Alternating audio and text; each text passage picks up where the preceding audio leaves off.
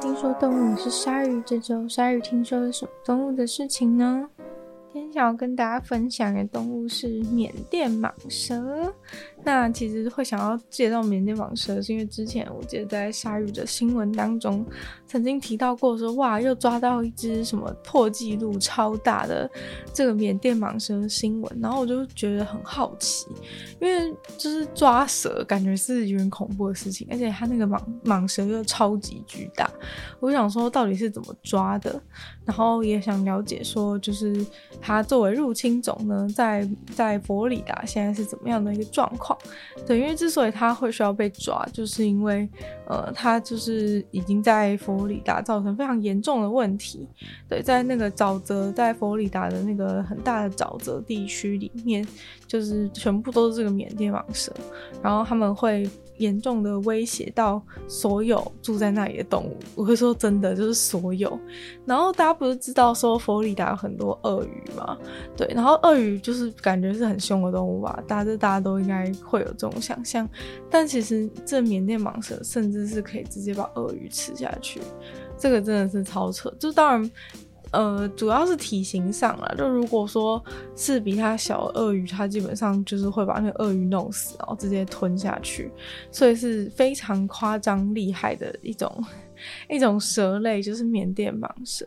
它是就是全世界最大的蛇类之一。那它既然叫做缅甸蟒蛇，那肯定是原产于东南亚吧。对，但是其实非常有趣的事情是，在美国呢，就是在佛罗里达这边，是大家要去疯狂的抓它，然后抓它完之后，可能就是通常会把它杀死。但是其实，在它的原产地是被就是。那个世界的组织列为是易危的物种，就是说它在原生地其实是数量不多，可能是因为栖地被破坏，或是过度过度捕捉的原因，所以导致就是缅甸蟒蛇在原生地的话，反而是呈现一个。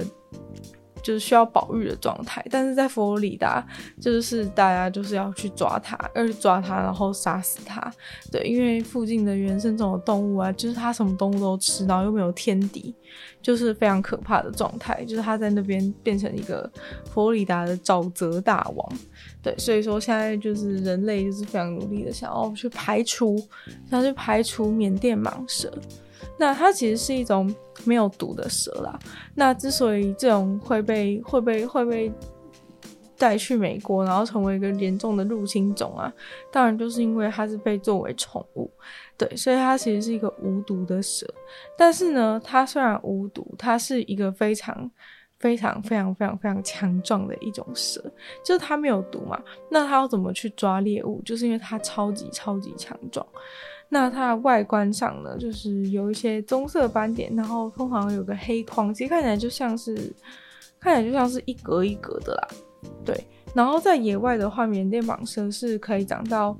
五公尺、七公尺，就是真的超大。五公尺、七公尺真的是超大。就是现在，如果你住在台北市的话，你房间。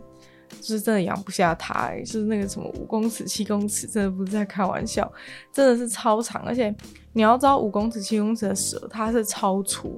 就是它长到超粗，它的那个身体的直径会超粗。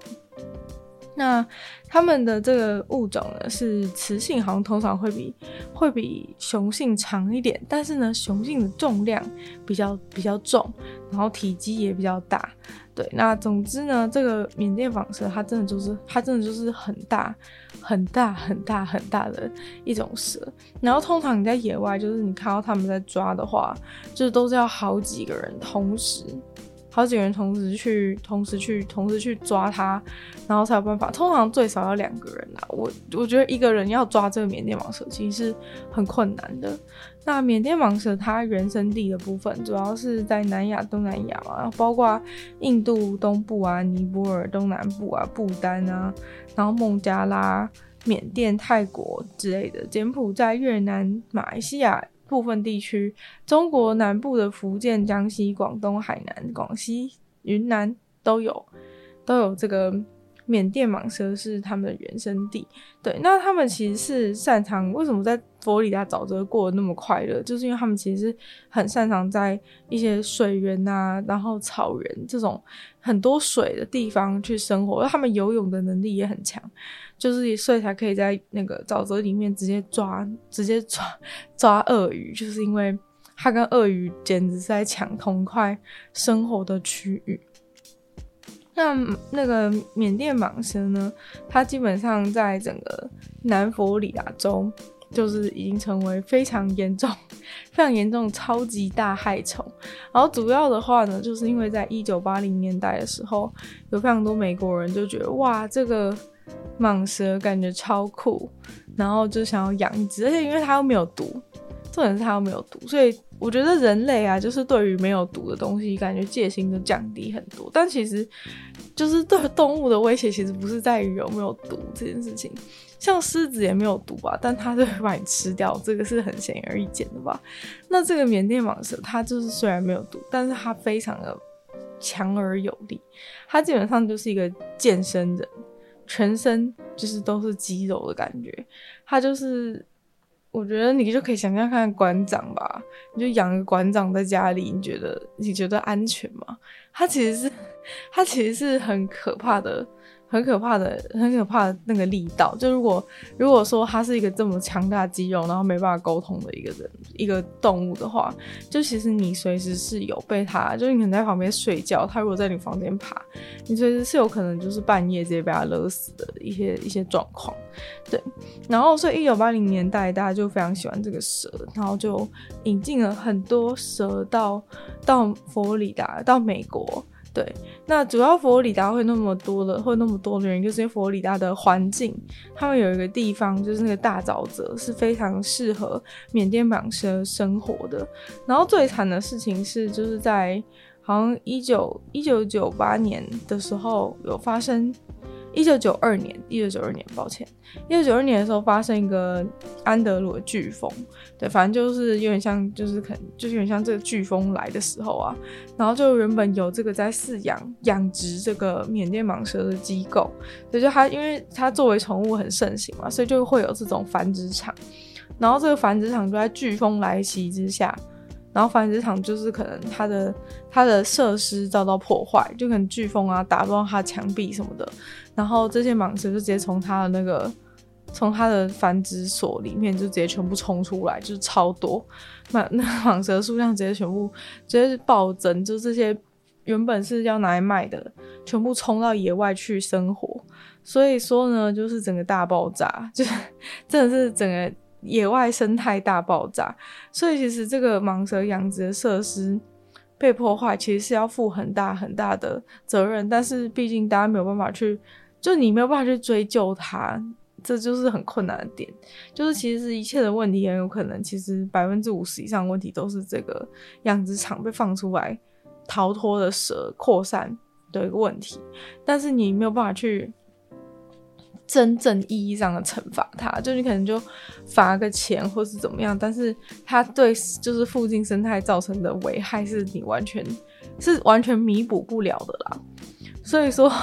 所以说就是之前啊，人家就是去那个佛罗里达大沼泽那边去调查，就可能随便调查一次，就想说可能就有一千多只、一万多只，就目前大家完全没有办法确定说缅甸蟒蛇到底在这个沼泽里面有多少。原因是因为沼泽这种环境基本上就是不太，就是不是很好，呃，对人类来说没有那么容易去。去活动嘛，那你也没有办法知道说，哎、藏在这个沼泽底下到底有多少的，藏在这个水里面到底有多少缅甸蟒蛇，而且因为他们保护色非常厉害，所以说你其实真的很难，就是说哦，我们去野外然后数一数有几只这样子，就是听起来非常 非常非常的不切实际，对。然后他们现在唯一就是要去。唯一有办法就是去阻止这个缅甸蟒蛇的方法就是怎么样？就是亲手去抓它，而且我是说真的亲手，就是你要一只一只的把它们抓来，才有办法阻止它们继续继续活动。所以说真的是非常高耗人力的一个活动。虽然说美国已经是在二零一二年就就禁止进口缅甸蟒蛇，但其实没什么没什么太大用处，因为就是在二零一二年有一份报告就已经发现说，就是在缅甸蟒蛇非常非常多的地方，就是一些部分原生种的狐狸跟兔子直接不见。就是直接直接被他们吃光，对，像这种只要体型比它小的动物，其实基本上都是完全就是它的囊中之物，没有什么好讨论的。鸟啊，或是什么，就是那种小型哺乳类，浣熊，浣熊不是在其他地方也是被视为害虫嘛，就是很凶之类的。浣熊只要有缅甸蟒蛇的地方，浣熊直接少九十九趴，因为浣熊就是也是直接被直接被那个蟒蛇就是卷起来，然后就直接挂掉。然后负鼠也是，然后鹿也是，对，所以基本上就是真的是，只要你想想看，只要就是小于小于五公尺，然后宽度不要太大的一些动物，基本上全部都是它的食物。所以说，几乎包括了所所有动物嘛，就毕竟，呃，比如说一般的地方又不是像。就不是又不是到处都是熊啊，或者是狮子、老虎，就这种比较大型动物，比如说像台湾也是没有都没有那么多嘛。假设缅甸蟒蛇真的泛滥的话，基本上所有动物都会遭殃。对，因为要体型那么大的动物其实没那么多嘛，所以说这些兔子啊、什么狐狸、浣熊，全部直接被全部被吃光。还有山猫，山猫也是都被吃。山猫已经算是很凶的动物了，就是都直接被吃光。然后尤其是像兔子这种，就是本来就是。草食性的就是会被猎食的兔子，真的是直接兔子真的是直接消失到爆炸。但兔子其实已经是很会繁殖的动物，所以你就知道那些蟒蛇就是有多会吃，就整个把它们全部吃爆。那个兔子完全，兔子那么会生，都直接完全完全消失。那所以现在的状况就是说，这个美国政府会付钱，然后请大家去捕这个蟒蛇。在这时候，你可能就想说，哇，就是我也要去做这个工作，捕蟒蛇就可以赚钱，感觉好棒哦，你就觉得好好心动之类的。那具体你要怎么样去参加呢？但其实不是所有人，就是比如说我，就是随便今天去就可以说，哇，我看到蟒蛇，我要去抓它。就基本上，呃，如果你要这样做的话，就是高几率是你被蟒蛇玩，因为其实你没有专业知识的话，就是那个蟒蛇又那么强壮。就你等于是你跟他，你跟那个蟒蛇在野外铁笼战，然后人家 人家是人家选手跟你量级根本完全不同。如果你是完全没经验的一些人的话，然后你想要去抓蟒蛇什么的，就是真的高几率是你被蟒蛇玩到，就是你躺，就是蟒蛇可能没办法把你吃掉，可是你真的会被蟒蛇扳倒，然后躺在地上，然后你也不知道怎么办。就是对，如果你附近没有人，然后没办法求救的话，那你真的有可能就是会。就是会躺在那边，躺到躺到躺到没力气或者死掉之类的一些状况，真的蛮危险的。所以说，如果你是没有经验的人，然后你真的不幸就是出去玩的时候遇到缅甸蟒蛇的话呢，就是请你就是通报，请你通报，就请你离开，然后通报，通报请人来抓，好不好？就是不要亲自跟他战斗。那主要呢，就是会有一些培训课程，然后你拿到执照之后，你就可以成为一个合格的这个。缅甸蟒蛇猎人，那缅甸蟒蛇猎人，你成为之后，你就是可以去尽量的抓，因为就是是外来种嘛，然后呃非常严重影响到生态外来种，所以你就是要尽量去抓。要抓，就是你可以看你可以抓多少，想抓多少抓多少，这就是很看你个人的实力了。因为他们其实也不是那种真的很好抓的动物，你要半夜然后跑去那边到处找，然后基本上就是有一些很厉害的、很厉害的那个猎人，就有去访问说，哎，那你们你们当初是怎么接触到就是抓蟒蛇的工作？然后就其实是因为佛罗里达他们之前就是有办那个抓蟒蛇大赛，然后抓蟒蛇大赛其实就是。呃，大家就是冲进去那个沼泽，然后看谁抓的比较大只，这样，对，反正就蛮蛮荒谬的一些活动。然后这个活动其实就是直接被一些动保组织骂爆，就是因为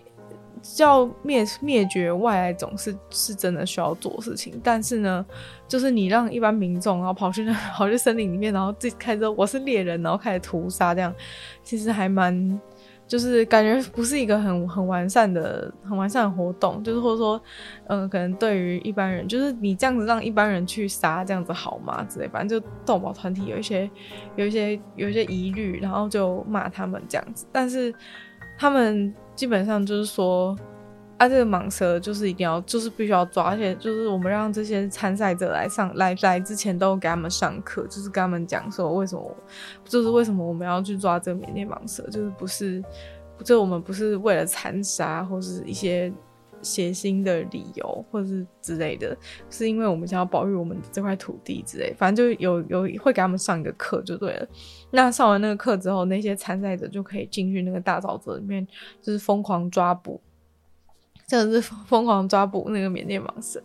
对，然后像其中就有一些人，其实这个活动是有效果的啦。很多人就是因为参加了这个活动之后，就觉得哇很有兴趣，然后就就直接变成真正的，就去成为真正的蟒蛇猎人。然后就开始进行他们就是抓蟒蛇的活动。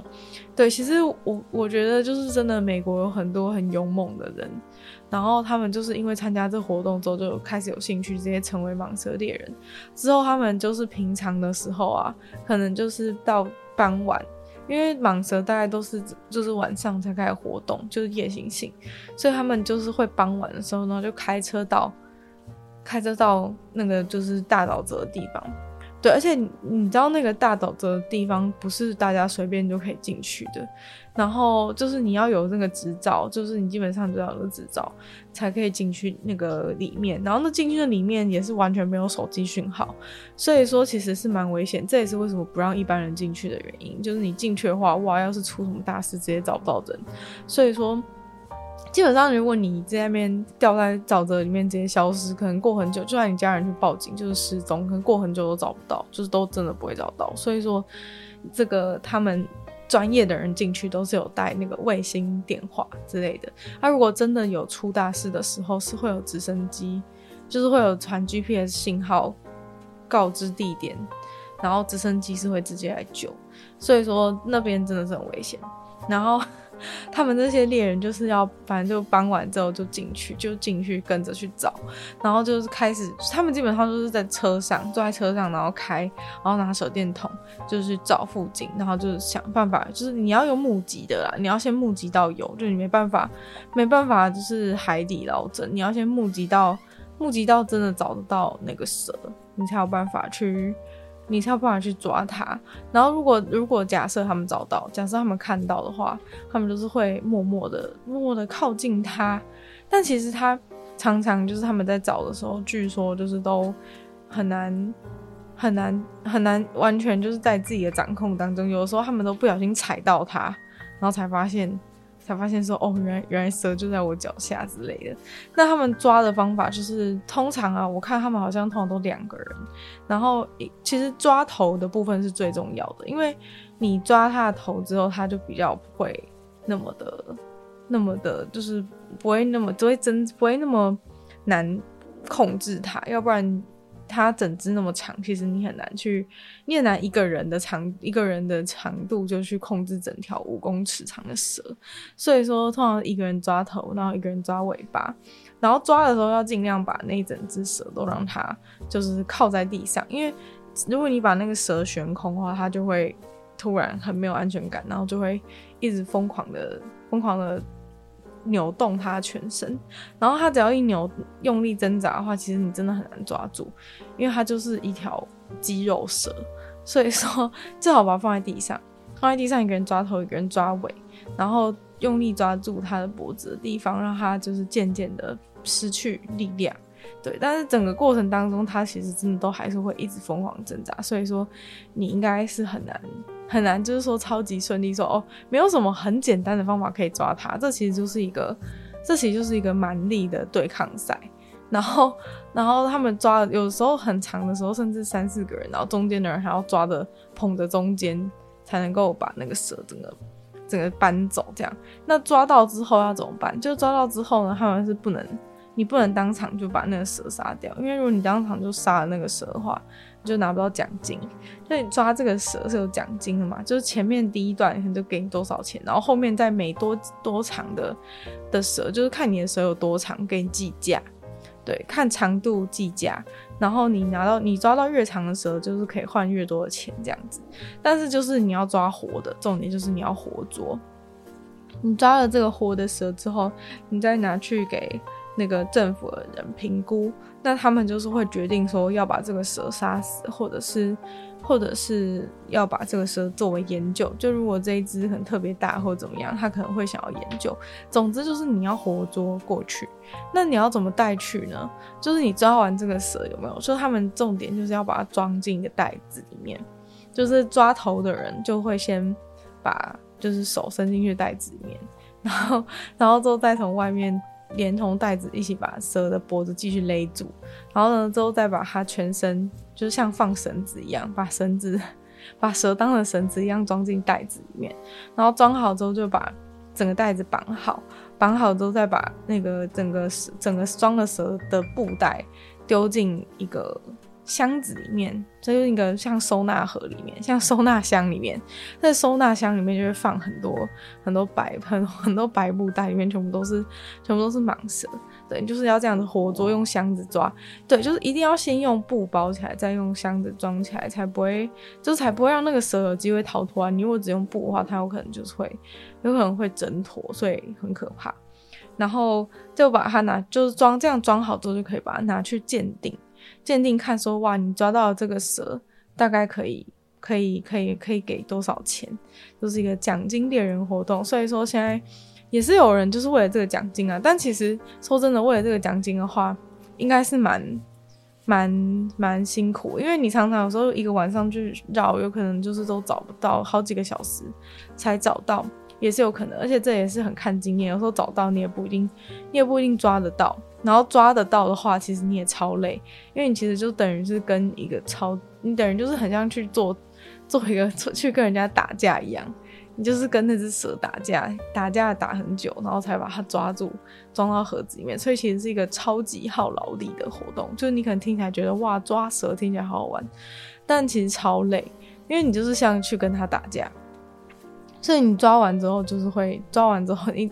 抓完都觉得超累，像一个专业的，有一位专业的，有一位专业在，就是参加那个活动之后，他就开始当猎人一位。从二零一九年到现在，就他已经抓了几千只蛇。他那个那个那个女的，那个女的真的是抓蛇大师，她她超强。然后他会想要去参加这个这个抓蛇大队的抓蛇猎人的原因，是因为他自己从小就住在当地附近，然后就他就。有有经历过说原本没有就是没有蟒蛇入侵之前的世界，然后到后来蟒蛇入侵之后，他就看到他就是可能熟悉的一些动物啊，还有他的家园全部都被那个蟒蛇占据，就是他喜欢的一些一些原生种的野生的兔子啊什么的动物，全部全部都全部都被那个蟒蛇弄死，他就觉得不行，就是他他一定要为了这个事情努力，所以说他退休之后，他退休之后就。就开始当这个抓蟒蛇的猎人，对，所以就是目前就是已经抓几千只，但是就是应该可能还是有一万只的那个蟒蛇，就是在外面，在外面，在外面跑，而且他们繁殖的速度也是很快，尤其是如果他们抓到母的，里面全部都蛋的话，就是会超开心，因为你要是放它在外面的话，不知道又会又会长出多少的多少的蟒蛇。那缅甸蟒蛇的话呢，它们其实会在地地上，或是在树上，或者是在沼泽里面，就是水里。那如果人类要抓的话，通常都是挑选，就是在地上，就是你在地上找抓它，你比较有胜算的。如果是想要在树上抓它，或者是 想要在水里抓它的话，因为人类自己本身的就是在那个环境当中没有优势，所以说你在这种情况之下打抓它的话是。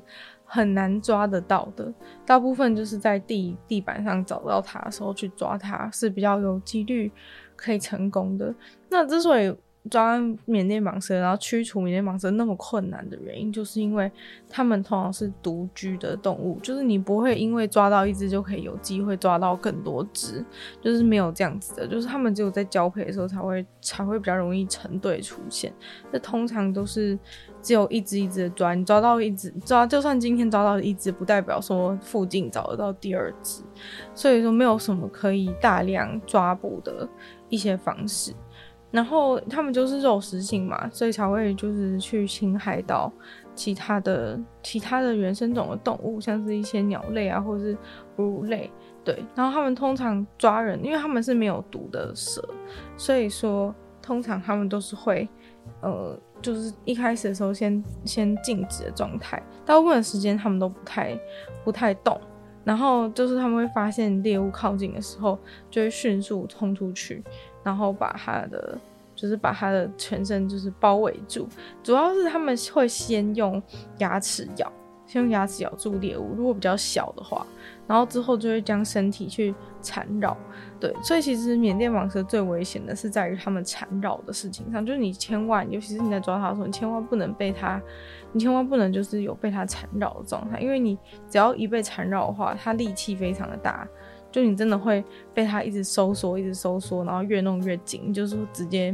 你就是直接你的手跟脚可能就很有可能会会断掉，所以说这是他们杀其他动物的方法。你像看到是其他就是什么兔子啊，或者鸟类，稍微被它这样子夹夹住，然后用力用力挤一下，就直接死掉了。因为你可能身体的骨头啊，就就全部都骨折了。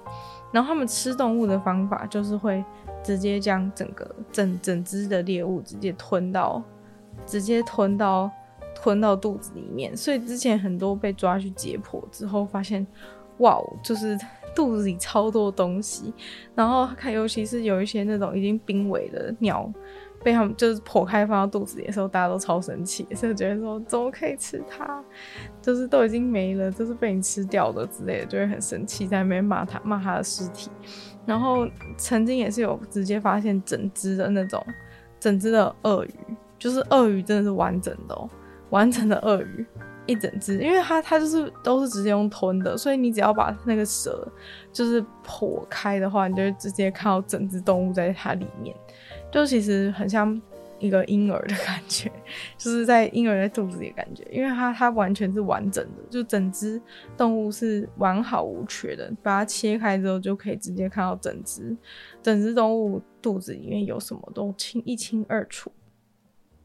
非常的可怕，就是其实打开就每次打开就有惊喜包，切开这次里面会有什么东西呢？对，这种感觉。那其实这个他们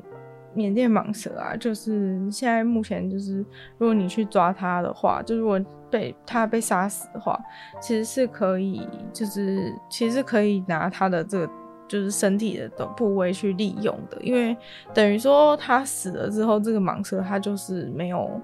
没有没有什么价值了，它重点就是在于它拿去拿去政府那里领领奖领领奖金之后，那它这个蟒蛇基本上都没有什么价值，所以说就是也有专门在抓蟒蛇的人，就是蟒蛇猎人，他们就是开始经营一些副业。其实我觉得从这种。外来种的生物身上赚取经济利益是一个很重要的事情，因为就是如果这个东西它没有经济利益的话，它其实就是没有足够的诱因让大家去抓它，让大家去杀它。就是奖金这些其实虽然有诱因，但其实我觉得都不够啦。毕竟你花那么长的时间，然后还是冒着生命危险在那边跟他搏斗，就是如果是就是只靠政府的奖金的话，其实是没有到那么的，没有到那么的足够。那其实就有一些奖金猎人很厉害，就是他们就是就是去抓了这个蟒蛇之后会自就自己自原本他也不会，就是他是自从自从开始抓蟒蛇之后就开始学，就是怎么把那个蟒蛇剥皮，然后就是剥完皮之后，他就是会就是撒一大堆盐在它撒一大堆盐在它整个皮上面。然后都再把它整个卷起来之类的，就他们有自己学会了一些处理蟒蛇皮的方法。然后处理过后之后，他就开始想说：哇，这个蟒蛇皮可以拿来做什么？因为其实它这个蟒蛇纹路啊，其实是还蛮还蛮漂亮的吧。所以说它死掉之后是就把它丢掉，其实也是也是蛮可惜的，因为它这个皮就就很漂亮，可能会有很多人想要，毕竟。都会有一大堆人花大钱买那种违法去杀的，那这种就是合法合法被制制制裁的这个蟒蛇的皮不拿来用的话，真的是还蛮可惜的。所以说他就开始研发，就是把这个蟒蛇做成皮件，然后蟒蛇的皮就是可以做成各种东西，就是那种钱包啊之类的包包什么的。就而且因为这个缅甸蟒蛇的面积又非常的大，所以其实要做。就是它剖开之后整片的，其实做很大的包包都是完全没有问题。对，所以说他就开始经营他的那个皮件皮件副业。然后抓了那么多蟒蛇之后，他会把这个那些蟒蛇全部做成全部做成皮件，就是他觉得就是其实那个人的心态是觉得说，就是他也不希望就是就是他虽然想要保护自己的家园，但他其实也不想要。就是他其实觉得那些蟒蛇被杀死也是很也是很可怜，因为他觉得那蟒蛇也没有错，就是他只是找到一个很棒的环境，然后就在这边快乐的生活。但是就要就是大家就没办法接受这样，因为他把那些其他的生物都杀光。对，所以他就说他觉得就是要把这个蟒蛇的蟒蛇的传承蟒蛇的精神，就是他们蟒蛇也想要留下一些。留下一些，就毕竟它存在过啊，就希望它可以留下一些，让大家记得他们的东西，或者说就是不要让他们就这么白白 这样白白死掉，很浪费，所以就把它的皮就是拿来做成这些，做成这些有用的东西，然后就可以就可以卖给其他人。就是一方面呢，就是它又是一个很漂亮的工艺制品，然后另一方面就是买的人也都会理解到说。也都会理解到，说就是你买这个东西，其实就是对这个，等于就是帮助当地的环境啦，因为你就是在支持那个支持那个蟒蛇猎人继续继续去猎猎蟒蛇嘛，等于说你就是变相你透过买这个东西，变相支持蟒蛇猎人抓更多的蟒蛇，然后保护帮忙保护这个环境，就算是资助他们啦，毕竟就是他们抓这个真的是做做义工。做义工很辛苦，所以说帮帮他买这个东西的话，就会觉得自己也对环境。就算说你可能没有抓蟒蛇能力，但是你买了他的蟒蛇制品，就是可以帮助 帮助他们继续有抓蟒蛇的动力这样子。然后他们做的东西真的是还蛮漂亮，所以说。所以说，如果是在那边的人，真的可以参考一下，可以参 参考一下那个蟒蛇的包包，什么都很漂亮。而且它身上可能会有一些那种什么伤痕啊，就是它那个蟒蛇，因为它是野野外的嘛，它就可能跟一些鳄鱼打架过之类的，身上都有一些战斗的痕迹，非常的辉煌。